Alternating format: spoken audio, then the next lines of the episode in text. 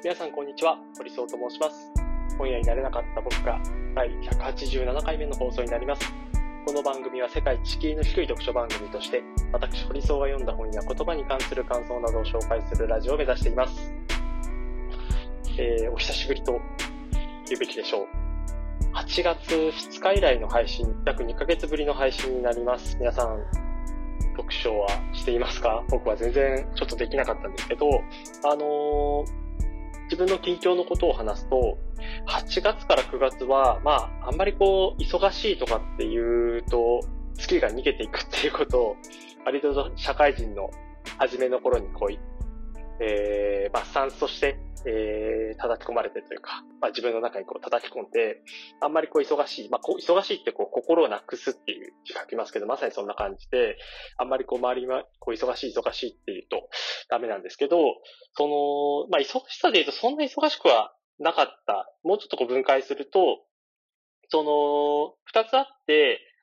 えー一つ目は、あの、幼いという映画テキストサイトを8月の15日にローンチしました。で、二つ目が、あの、7月が、僕がこう経営している株式会社トイトイトという会社の決算なんですけど、9月末までこう決算申告をやらなくちゃいけなくて、僕はあの、税理士さんとかつけてないので、あの、自分でこういろいろやっていましたと。で、まあ、特にやっぱこう一つ目のこう幼いの方は、あの、映画のサイトで、えー、この読書ラジオでも、あの、月末に、えー、その日、その月に見た映画についての感想を3つほどピックアップして、え、述べるみたいなことをやってましたけど、これが、まあ、やっぱこう大変というか、その、なんかこう、いろいろなこう映画のテキスト、え映画の作品についてのこう、映画表みたいなのを書いたりするんですけど、それがですね、まあやっぱりこう、世の中にこう届けるこう、ある意味一つの、僕はこのサイト、こうメディアとはまだ言ってないんですけど、まあこうメディアみたいなこう機能があったときに、それをこう、あの、ウェブサイトという、えー、その幼いという、こう、ものから世の中に対して広く伝播していくみたいなことがある中で、やっぱりこう、ダサいことというか、あの、筋違いなことというか、あの、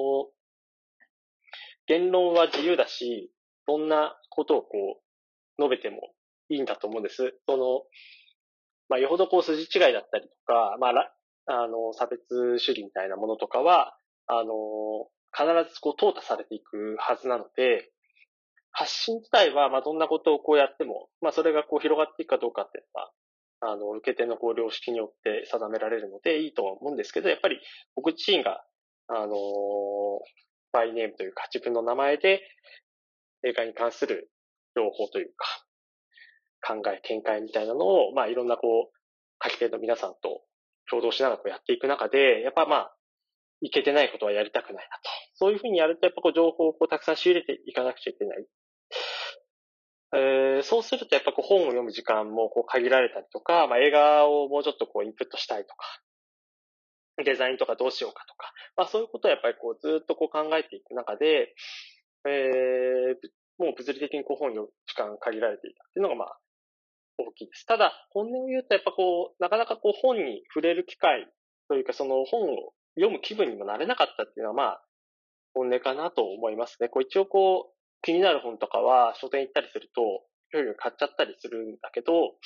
図書館とかでも本を借りたりするんだけど、ほとんどもう読み、読み切れずに、えー、そのままこう返してしまったりとか、積んどくしてしまったりみたいなことが、この8月9月は続いていました。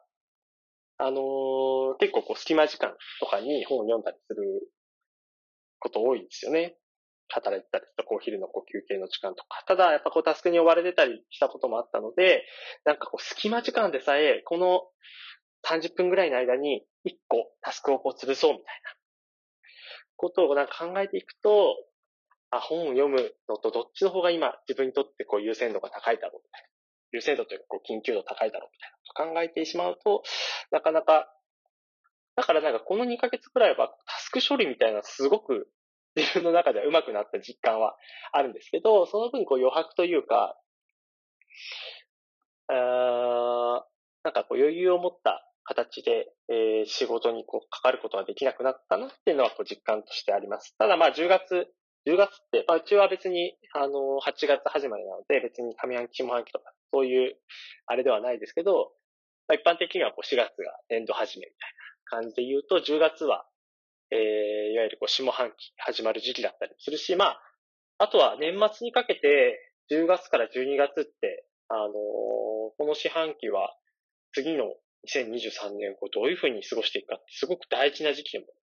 ありますよね。その10月から、やっぱりその自分のこうライフワークの一つとして本の紹介をしていったりだとか、本について自分がこうインプットしたことを、まあ、いかにこうアウトプットしていくかっていうこう試みは再開したいなと。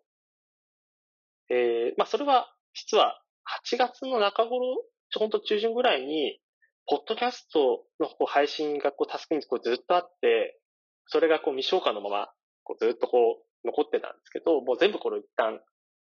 この配信予定のものもあったんです。それを全部消して、8月はやめよう。もう何にも配信しないってことも決めて、もう、あの、仕事のことに集中してこうやって。で、9月に入って、なんかやろうか。いや、9月も結構忙しそうだ。じゃあもう、ポッドキャストのことはもう一旦忘れよう。っていう感じで、もう告知とかしなかったので、申し訳なかったんですけど、それをこう8月中旬ぐらい決めて、で、まあ9月末が終わって、じゃあ10月に入りましたと。まあ、忙しいことは変わんないんだけど、えー、10月から、ちょっと週2回配信できるかどうかわかんないけど、まあ、なんか、ある意味そんなに気張らずに、えー、いいリズムでやっていきたいな、なんて思っています。ちなみにあの、今、これはこうワイヤレスのイヤホンでこうやってて、あの、前回までは、えー、有線イヤホンで撮ってたけど、その辺もこう、えー、収録の機会も。本当はマイクとかね、使って配信できたらいいんだけど、そのあたりもちょっと変わって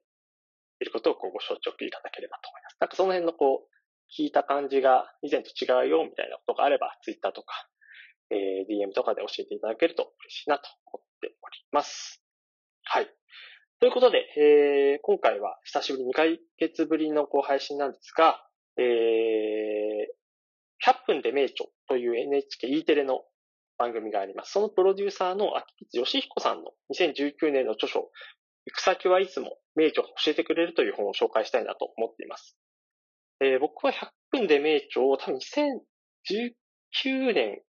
ぐらいに、あのー、なんか存在自体知ってたけど、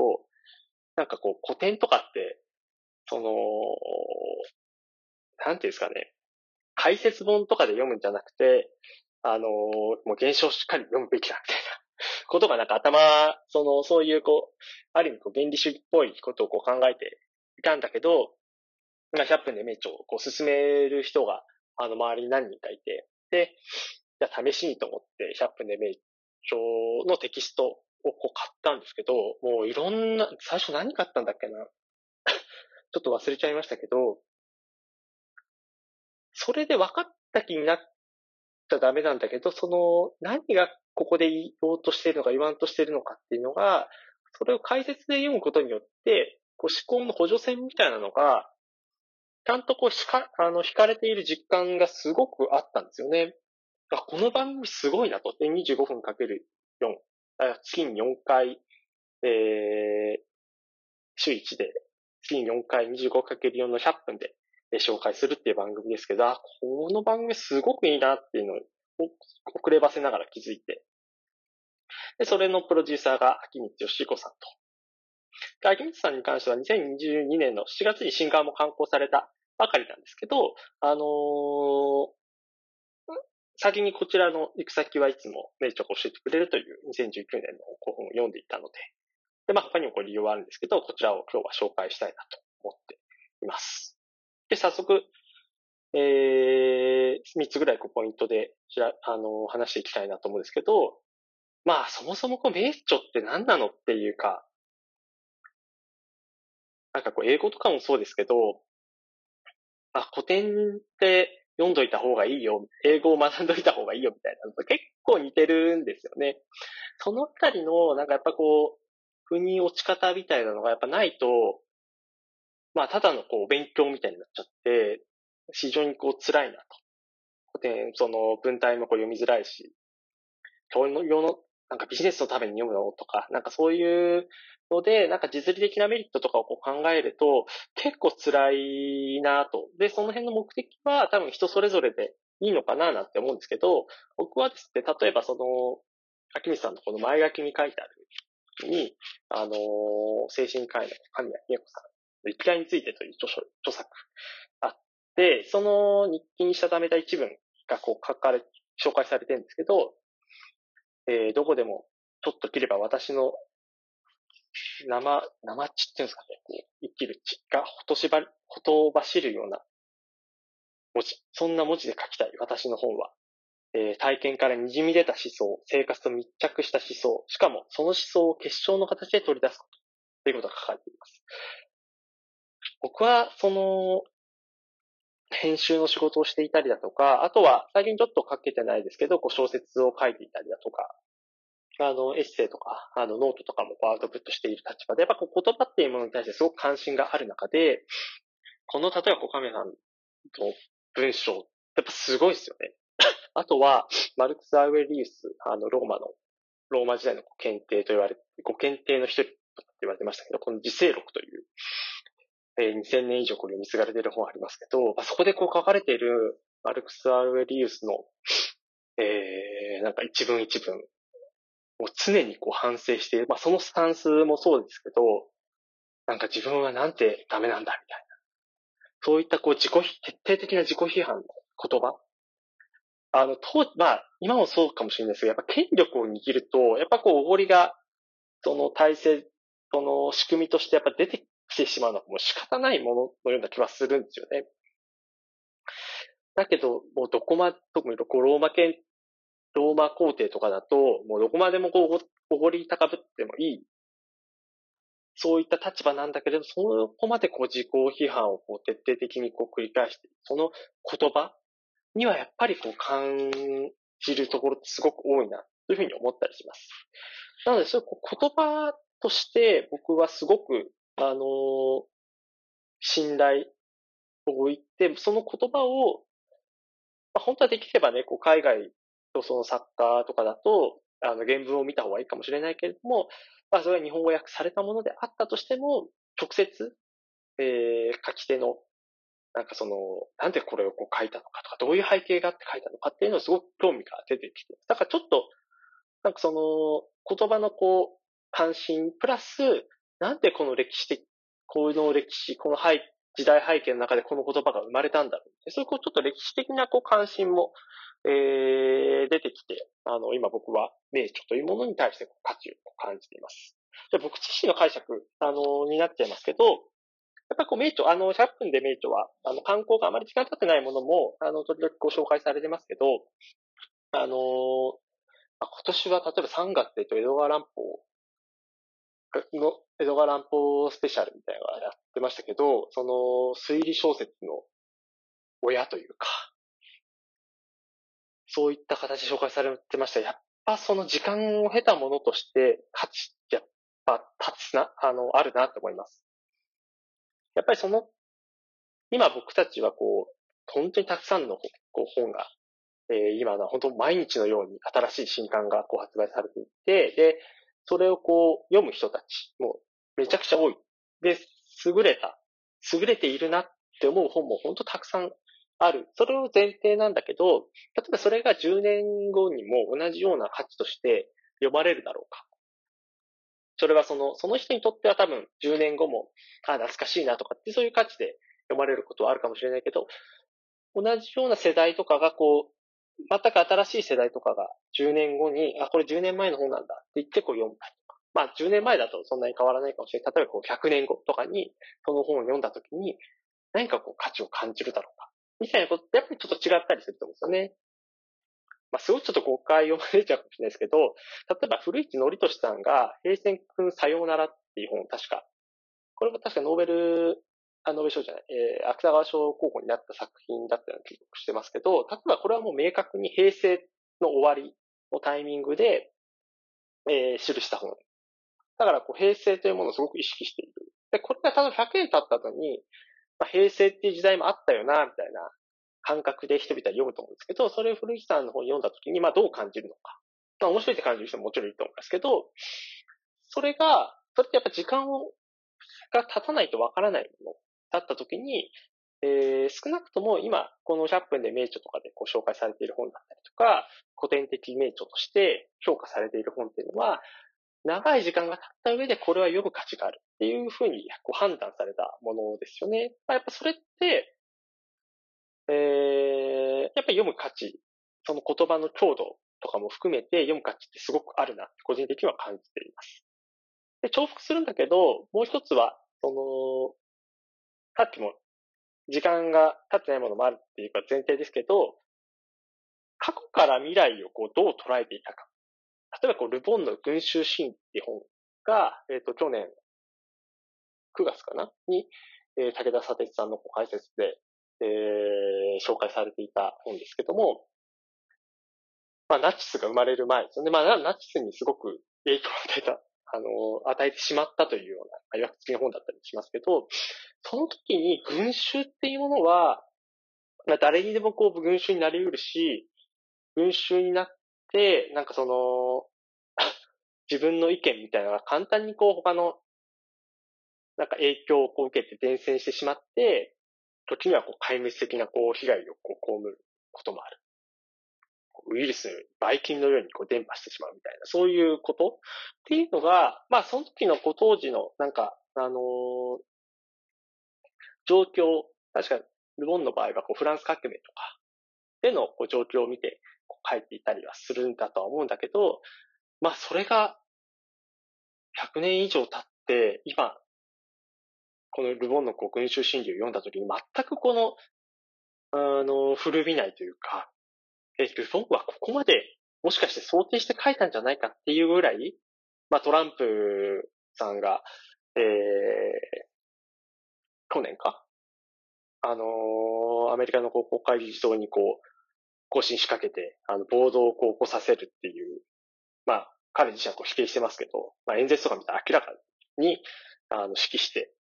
応答化させている、こう、情報にになるわけですけど、まあそういうものとかも、まあやっぱ本質変わってないなっていう、軽眼っていう言葉がありますけど、その感覚みたいなのを、まあ名著をこうたくさん読むことで、まあその書き手一人じゃなくて、あの、いろんな書き手の人たち、それぞれが持っているこの軽眼のこのあり方というか、角度って、やっぱ人それぞれ違うわけなんですけど、その景観というこう感覚みたいなのを養うのはすごく、うん、僕にとって、なんかこう時代のせいにしないっていうのはそれ大事で、あのー、例えば日本映画とかで、えっ、ー、と、男性と女性のその描き方、この映画監督、男性の映画監督が女性をすごくこう低い存在として描いていたりだとか、まあそれは、あの、描き方によって、まあこういう背景だったっていうこともあるけれども、そうじゃなくて、なんかこう価値観として、こう低く描いているみたいなこともやっぱあったりするときに、まあそれは、まあ時代のせい、時代その当時の価値観なんだよっていうふうにこう、あの、ひ、ひよかは言うこともあるかもしれないけど、僕はなんか時代のせいにせず、そういったところも含めて、えー、当時をこう描ける。で、それがこう今、今に至るまでこう伝播されているってことはすごく重要かなと。えっ、ー、と、今年の4月は、あの、ハイデガーの存在と時間でしたけど、ハイデガーは、まあ、ナチスのこう全体主義へと、こう、系統してしまった人ですけど、まあ、あのー、解説の方も言ってましたけど、ハイデガーはまあ何を誤ったのか、まあ、ある意味こう、反面教師として捉えることもすごく重要だっていうことを言ってますけど、まあ、そういうものも含めて、えー、まあ、名著がこう、受け付けられてきたこと、その書き手が何をこう感じてきたのか、僕はなんか、ずっとその音楽もそうですけど、そのミュージシャンなりの思想とかってまあどうでもよくて、その音楽がなんか自分にすごく響くかどうかみたいなことをこう大事に実はしてきた、まあ、そういうタイプの人物で、そういう見方もすごく大事というか、純粋にこう音楽だけを楽しむっていうのも大事だけど、なんか、今38歳になってきて、えー、作る立場の人たち、まあ若くしてこう作っている。人って当然いますけど、こう30代とか40代、50代とか、それでこう作っている人たちと、ある意味こう、生活のフェーズとか、なんか自分の立場がこう似通ってきた中で、この人はどんな風にこの作品をこう作ったんだろうかっていう観点もめちゃくちゃこう興味湧いてきたし、あ、だからこういう作品が生まれてきたのかなっていうのも、一つのこう見方としてすごく重要だなと思うようになってきて、まあそれはなぜかっていうと、こう過去から未来をどう捉えていたかっていうのが、そういうその背景をこう読み解くことによってわかると。で、これは100分で名著という番組では、まあそういったその著書、えー、作家のプロフィールとか、まあ、どういう境遇で育ったのかみたいなのも解説してくれてるので、えー、僕のなんか、今知りたいとこう感じることに合致してると。まあそういう名著、あるいはこう名著を生み出した作家を知っていくことの、まあ意義っていうのがあるんじゃないかなっていうふうに僕は思っています。ちょっとまあこれは本の解説ではないんですけど、まあそもそもこう行く先は名著としていってくれるという、この名著というものが、まあどういう、うん、そもそも何なのっていうことに対する、まあ僕の自身の現時点のこうアンサーを、まあ、紹介させていただいたという感じです。で、二つ目は、まあこの本の構成ですよね。この本の構成は、あのー、どれもすごく明確というか、6章構成なんですけど、まあ、著者が悩んでますと。秋光さんが、えー、まあ大学時代とか仕事入って、プロデューサーとして仕事をするようになってとか、プライベートでとか、まあそういう中で、えー、壁というか、まあ悩みをこう抱えますと。で、その中でこう、本に出会って学びを得て、えー、その悩みが、まあちょっとこう、霧が入れるような思いがするみたいなのを、えー、本の紹介とともにこう、進んでいくというような感じです。で、一章は、あのー、フランクルの夜と霧という、まあ、これもまた名著ですよね。が紹介されていたんですけど、えっ、ー、と、大学時代に、本当はこう、研究者として、え進みたいけれども、まあ、本当にこう、研究者になりたいのかって自分に問うたら、うん、みたいな。っていう時にどうしようかっていう時にこう出会った、ひょんなことからこう読んだ夜と霧の中で、えー、フランクルの言葉。人生から何を我々はまだ期待できるのかが問題なのではなくて、むしろ人生が何を我々に期待しているかが問題なのである。すなわち我々が人生の意味を問うのではなくて、我々自身が問われたものとして体験されるのである。まあ、だからこう何になりたいか、まあ何者になりたいかって、まあそれを別に大事にというか、その、その、なんだろう、価値観ももちろん大事なんだけど、一方で、じゃあ自分には何が求められているのかっていうこう基準ってなかなかこう持ちづらいよねと。で、とこうフランクルという人は、あのー、なかなか、えー、自由にならない環境の中で、自分、自分自身はこうどういったことがこの檻の中で求められているのかっていうことをこう考えたというところの一言。で、それを、えっ、ー、と、秋美さん自身は、まあ、自分はなんかこう、哲学者として研究を続けていきたいんだけど、っていうことを漠然と思と、その自分は何になりたいかっていうことをずっと考えてたけど、問いが間違ってると。自分に何が求められてるのかっていうのをこう、周りの人に聞いて、秋光は人の話を聞くのがうまい。秋光に対しては警戒心を解いついつい本音を言ってしまう。自己主張している時よりも他人の話を聞いてそれをまとめるのがうまい。みたいな、他人の話をこう聞く能力を評価されていて、であれば、まあそういうものを、えー、そういったこう人の話を取材してまとめて伝えていくテレビの仕事、マスコミを志望するっていうのが、まあ、自分の能力をこう、最大限発揮できる場なんじゃないかということで、まあ NHK の、えー、行くという、非常になんかその辺のこうストーリーがあの明確で、なるほどなっていうことを感じたえー、エピソードですね。あのー、フランクルの夜の時には、まあ、それ以外にも、その、まあそういったこう、例、ご自身のこれ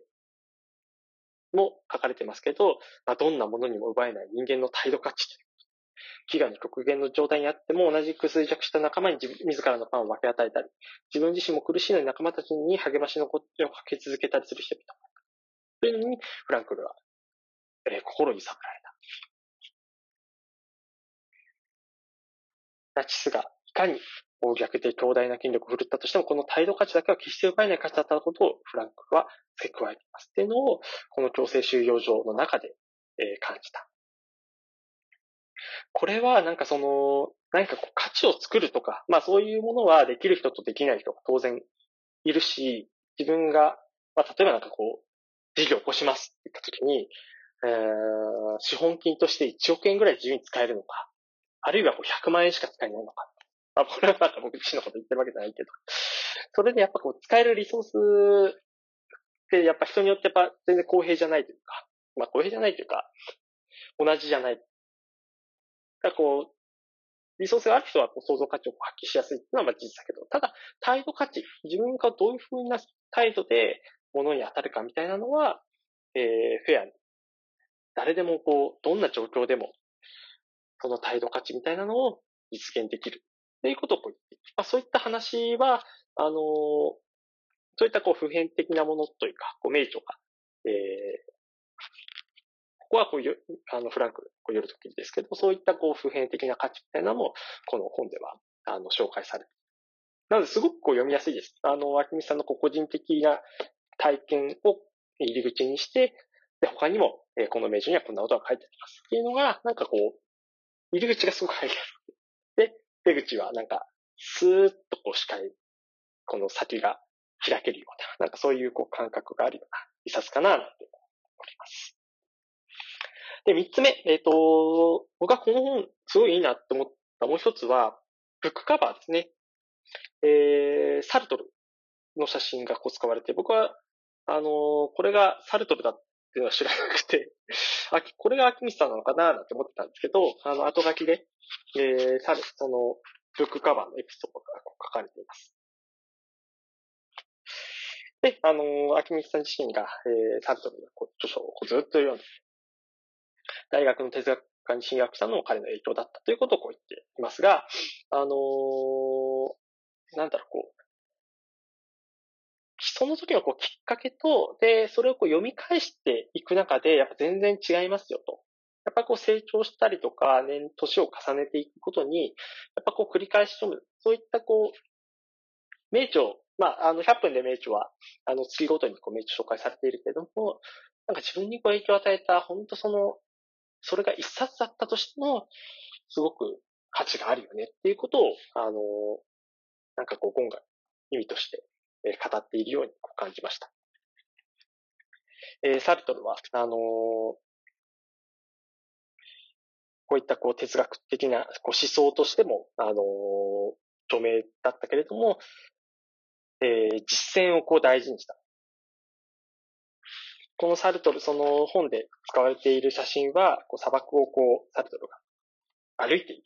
写真ですけど、あの、これはサルトル自身のこう生き方を象徴する写真だ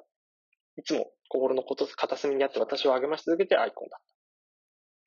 ということが書かれています。これなんかすごくいいなと思いました。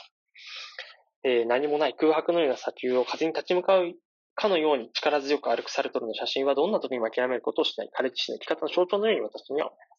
サルトルの存在は私にとって決して朽ちることない希望のアイコンであり、彼の生き方そのものこそが私にとっての名著なんです。こんな思いを込めてサルトルの写真を使わせていただきました。これがまあ最初に書かれてるんじゃなくて、まあ後書き、まあ、まあ後書き、結構終わりにというか、なんかそれはなんかすごく、まあもちろんこう本をたくさん読まれている秋水さんだったりしたときに、なんかすごく綺麗だなっていうか、まあ、ブックカバーって、なんかその、今はいかにこう手に持ってもらえるかっていうこう工夫をするものがこうブックデザインみたいなのは、あの非常にあの、出版、各出版社がこう、苦心されているところ、いかに内容が良くても、タイトルともそうですけど、タイトルとか、このブックカバーでこう関心持って手に取ってもらわなければ意味がない。そういう中で、秋水さん自身が、まあもちろんそういう手に取ってもらいやすいっていう意味でも、こう、サルトルのこう写真を使ったのかもしれないけれども、なんか自分自身のこう思いを、このブックカバーに込めたっていうのは、なんかすごくこの時代になんかこう誠実というかこう、この時代というか、まあ読者に対してというか、あるいはこう名著、自分にこう影響を与えてくれた名著を語る本という、まあそういうこう、コンセプトに、えー、すごく誠実だなっていうふうなことを感じました。なんかブックカバー僕は好きで、あの、いろんなブックカバーをこう興味深く見ること多いですけど、このアキミさんのサルトルを使った文化、そしてその背景っていうのがちゃんとこう丁寧に書かれていて、非常になんか感銘を受けたという感じです。はい。えー、まあ、かといって僕は、という今年は、まあ、あの、キャップで名著は、これ NHK オンデマンドを契約してるんですけど、あの、毎回必ずこうテキストも買って、えー、読んだりっていうことをずっとやってるんですけど、読んでみてってことをこうやってるんですけど、今年は、あの、結構できてなくてですね、えー、読まなくちゃいけない、見なくちゃいけない、えー、ものがたくさん溜まっているので、まあ、10月から12月にかけては、しっかりインプットもしたいなと。で、ノートでも、あの、僕、キャップで名著の、なんかアウトプットを、えー、毎月必ず、こうやっていたんだけれども、それもかなり止まっているので、えー、ちょっとこの、秋水さんの行く先はいつも名著が教えてくれるという、こう、ポッドキャストを、えー、公開したことをきっかけにですね、またその、多分それっていい習慣だと思うので、自分、えー、自分で言うのもなんですけど、そういった習慣もまた取り戻したいな、なんて思ったりしております。はい。ということで、今回の配信は以上になります。また次回配信もお楽しみください。